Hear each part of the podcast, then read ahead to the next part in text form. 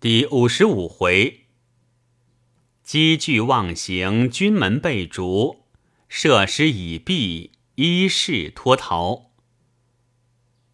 德全说完了这一套故事，我问道：“协饷银子未必是现银，是打汇票的，他如何骗得去？这也奇了。”德全道：“这一笔听说是甘肃协饷。”甘肃与各省通汇兑的很少，都是汇到了山西或陕西转汇的。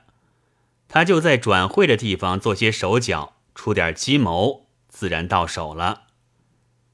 子安从旁道：“我在一部什么书上看见一条，说嘉道年间，还有一个冒充了成亲王到南京，从将军总督以下的钱都骗到了的呢。”德全道：“这是从前没有电报，才被他瞒过了。若是此刻，只需要打个电去一问，马上就要穿了。”说话时，只见电报局的信差送来一封电报。我笑道：“说着电报，电报就到了。”德全填了收条，打发去了。翻出来一看，却是季之给我的。说苏杭两处可托德全带去，叫我速回扬州一次，再到广东云云。德全道：“广东这个地方只有你可以去的，要是我们去了，那是同到了外国一般了。”子安道：“近来在上海久了，这里广东人多，也常有交易，倒有点听得懂了。初和广东人交谈。”那才不得了呢！德全道，可笑我有一回到棋盘街一家药房去买一瓶安眠药水儿，跑了进去，那柜上全是广东人，说的话都是所问非所答的，我一句也听不懂。我要买大瓶的，他给了我个小瓶，我要调，他又不懂，必要做手势比给他看，才懂了，换了大瓶的。我正在讨价给他，忽然内进里跑出一个广东人来，右手把那瓶药水拿起来，提得高与额旗，拿左手指着瓶，眼睛看着我道：“这瓶药水顶呱呱喽，顶呱呱喽，有仿单在此，你拿回去一看，便知明白了。”听得我和子安都狂笑起来。德全道。我当时听了他这几句话，也忍不住要笑。他对我说完之后，还对他那伙计叽咕了几句，自然听他不懂。看他那神色，好像说那伙计不懂官话的意思。我付过了价，拿了药水要走，他忽然又叫住我道：“额姬，额姬！”你猜他说什么？便是我当时也愣住了。他拿起我付给他的洋钱，在柜上灌了两灌，是一块牙板，这才懂了。他要和我说上海话，说这一块洋钱是哑子，又说的不正，便说成一个鹅鸡了。当下说笑了一会儿，我不知季之叫我到广东有甚要事，便即夜趁了轮船动身。偏偏第二天到镇江，已经晚上八点钟，看着不能过江，我也懒得到街上去了，就在趸船上住了一夜。次日一早过江，赶得到城里已是十二点多钟，见了季之，谈起到广东的事，原来也是经营商业的事情，我不觉笑道：“我本来是个读书的。”虽说是我生来无一科名，然而困在家里没事，总不免要走这条路。无端的跑了出来，遇见大哥，就变了个木友。这几年更是变了个商家了。季之笑道：“岂但是商家，还是个江湖客人呢。你这回到了广东去，怕要四五个月才得回来。你不如先回南京一转。”叙叙家常再去。我道：“这倒不必，写个信回去，告诉一声便了。”当下季之捡出一本账目给我，是夜盘桓了一夜。明日我便收拾行李，别过众人，仍旧渡过江去，趁了下水船，仍到上海，又添置了点应用东西。等有了走广东的海船，便要动身。看了新闻纸，知道广利后天开行，便打发人到招商户局去，写了一张官仓船票。到了那天。搬了行李上船，这个船的官仓是在舱面的，倒也爽快。当天半夜里开船，及至天亮起来，已经出了吴淞口，走得老远的了。喜得风平浪静，没事便在舱面散步。到了中午时候，只看一个人摆着一张小小圆桌。在舱面吃酒，和我招呼起来，请问了姓氏，知道他姓李，是本船买办。于是大家叙谈起来。我偶然问起这上海到广东做大餐房收多少水饺，买办道：一主一仆，单是一去收五十元，喜来回票收九十元。这还是本局的船。若是外国行家的船，他还情愿空着，不准中国人坐呢。我道：“这是什么意思？”买办道：“这也是我们中国人自取的。有一回，一个什么军门大人带着家眷，做了大餐房。那回是夏天，那位军门光着脊梁，光着脚，坐在客座里，还要支抵着腿在那里抠脚丫。”外国人看着已经厌烦的不得了了。大餐间里本来备着水厕，侧门上有钥匙，男女可用的。那位太太偏要用自己的马桶，用了、咬了、洗了，就拿回他自己房里。倒也罢了，偏又嫌他湿，搁在客座里晾着。洗了裹脚布，又晾到客座椅靠背上。外国人见了，可大不答应了，把他们撵了出来。船到了上海，船主便到行里见了大班，回了这件事。从此，外国人家的船便不准中国人做大餐房了。你说这不是中国人自取的吗？我道：这个本来太不像样了。然而我们中国人不见得个个如此。买办道。这个合了我们广东人一句话：“一个小鸡不好，带坏一笼了。”正说话时，又有一个广东人来招呼，自己说是姓何，号李之，是广东名利客栈招呼客人的伙伴，终年跟着轮船往来，以便招接客人的，便邀我到广东住到名利站去。我答应了。托他招呼行李，这船走了三天，到了香港，停泊了一夜。香港此时没有码头，船在海当中下锚。到了晚上，望见香港万家灯火，一层高似一层，竟成了个登山，倒也是一个奇景。次日早晨起轮，到了广东，用驳船驳到岸上。原来明利站就开在珠江边上，后门正对珠江，就在后门登岸。安息了一天，便出去勾当我的正事，一面写信寄给季之。谁知我到了这里，头一次到街上去走走，就遇见了一件新闻。我走到一条街，这条街叫做沙基。沙基上有一所极大的房子，房子外面挂着药房的招牌，门口围了不少的人，像是看热闹的光景。我再走过去看看，原来那药房里在那里拍卖，所卖的全是药水儿。我暗想这件事好奇怪，既然药房倒了，只有招人盘售，哪里好拍卖的来？便是那个买的，他不是开药房，一单一单的药水买去做什么呢？正在想着，只见他又指着两箱蓝玻璃瓶的来叫卖。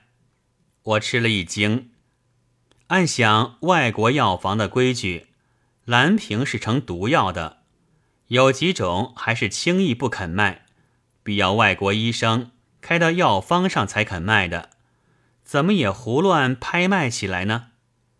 此时我身上还有正事，不便多耽搁，只看了一看便走了。下午时候回到明利站，晚上没事。广利船还没有开行，何礼之便到我房里来谈天儿。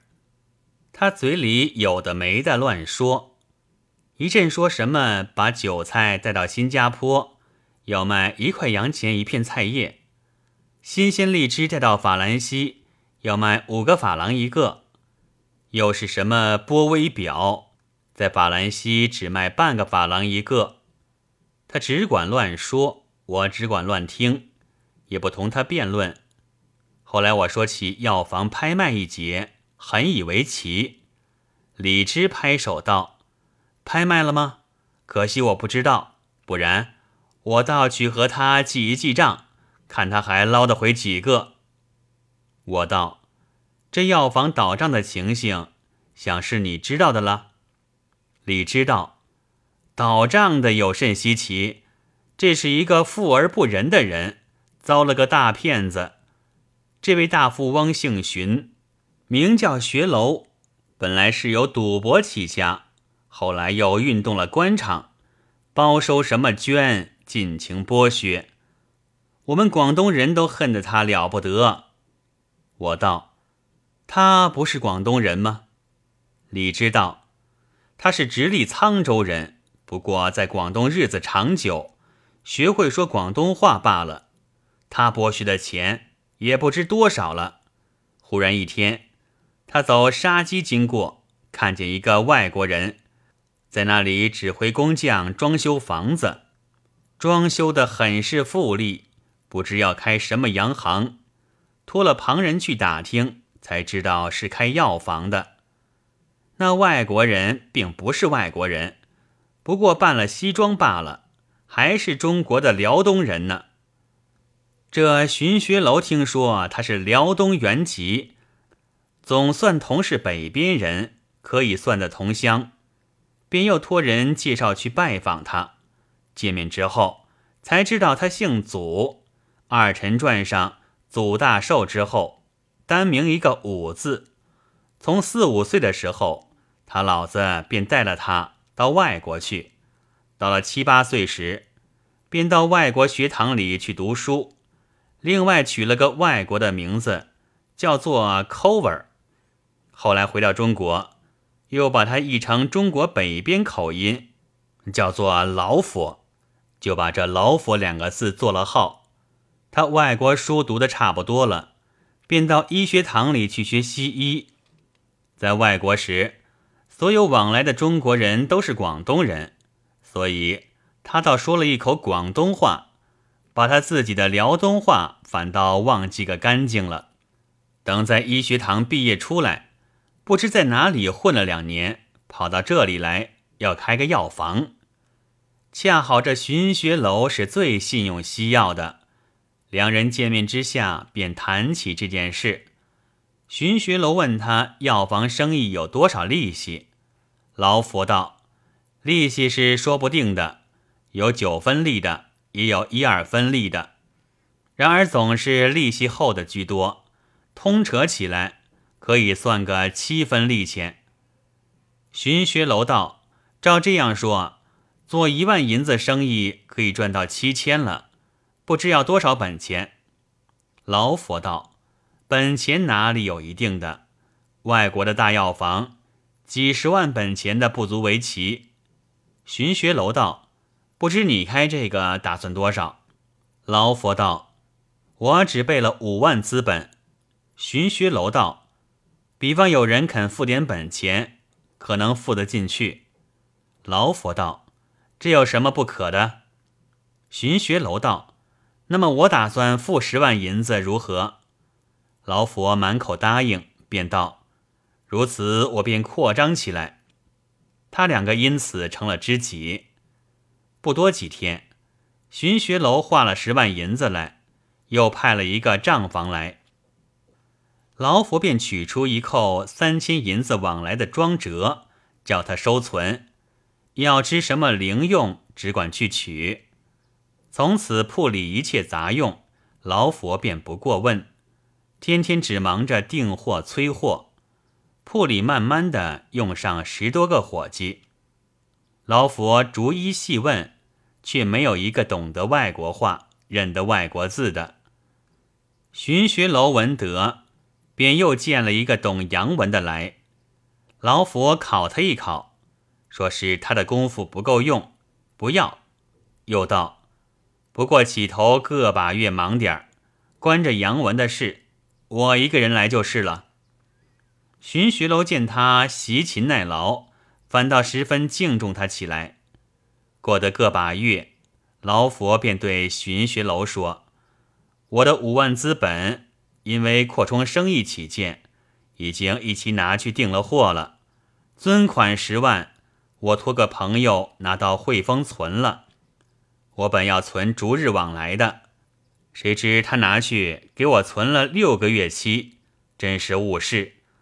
昨日头批订货到了，要三万银子起货，只得请你暂时挪一挪，好早点起了出来，早点开张。寻学楼满口答应，当时画了过来。到了明天。果然有人送来无数箱子，方的、长的，大小不等。老佛都率各小伙计开箱，开了出来，都是各种的药水儿，一瓶一瓶的都上了架。当时满坑满谷起来。后来陆续再送来的，竟来不及开了，开了也没有架子放了，只得都堆到后头站房里去。足足堆了一屋子。寻学楼已来看热闹，又一一问讯，这是什么？那是什么？老佛也一一告诉了。正在忙乱之际，忽然一个电局信差送来一封洋文电报。老福看了，失惊道：“怎么就死了？哎，这便怎么处？”寻学楼忙问：“死了什么人？”老佛把电报递给他，他看了是一字不认得的。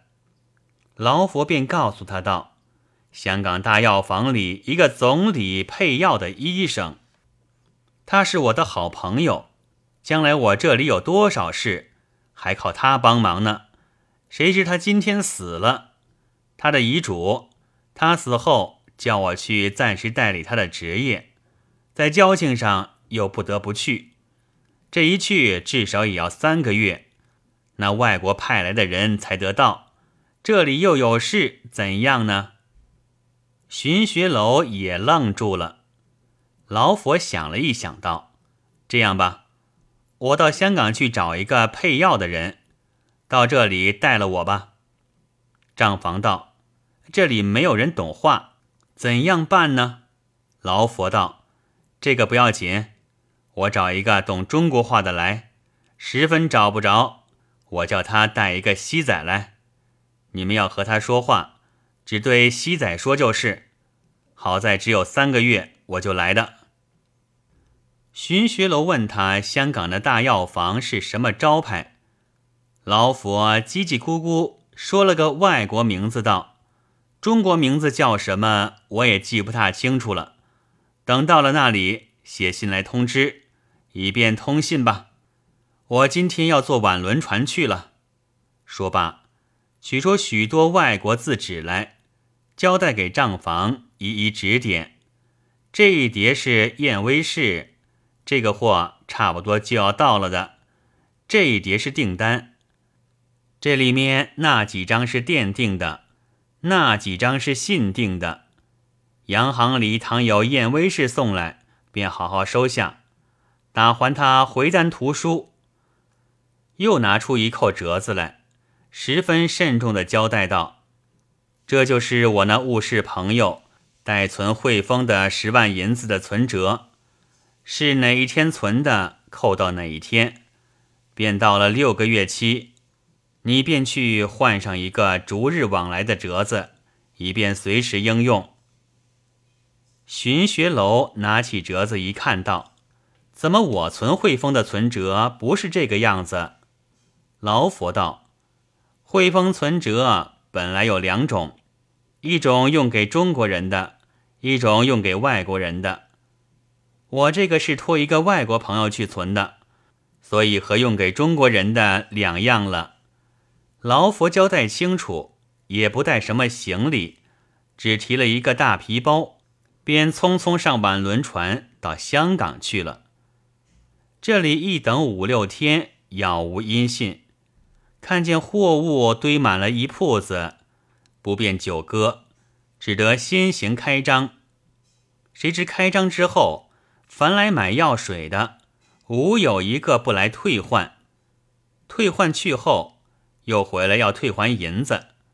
原来那瓶子里全是一瓶一瓶的清水，除了两箱林文烟花露水和两箱洋姨子是真的。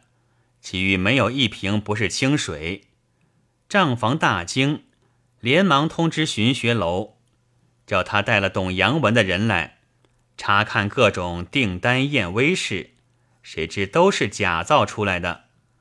忙看那十万银子存折时，哪里是什么汇丰存折，是一个外国人用的日记簿子，这才知道遇了骗子，忙乱起来。派人到香港寻他，他已经不知跑到哪里去了。再查那站房里的货箱，连瓶也没有在里面，一箱箱的全是砖头瓦石，所以要拍卖了这些瓶，好退还人家房子啊！我道：这个什么老佛，难道知道姓荀的要来兜搭他，故意设着圈套的吗？李知道，这倒不见得。他是学医生出身，有意是要开个药房，自己顺便挂个招牌行道，也是极平常的事。等到无端碰了这么个冤大头，一口便肯拿出十万，他便乐得如此设施了。像这样剥削来的钱，叫他这样失去，还不知多少人拍手称快呢。正是被入自应，还被出。且留快语快人心，未知后事如何，且待下回再记。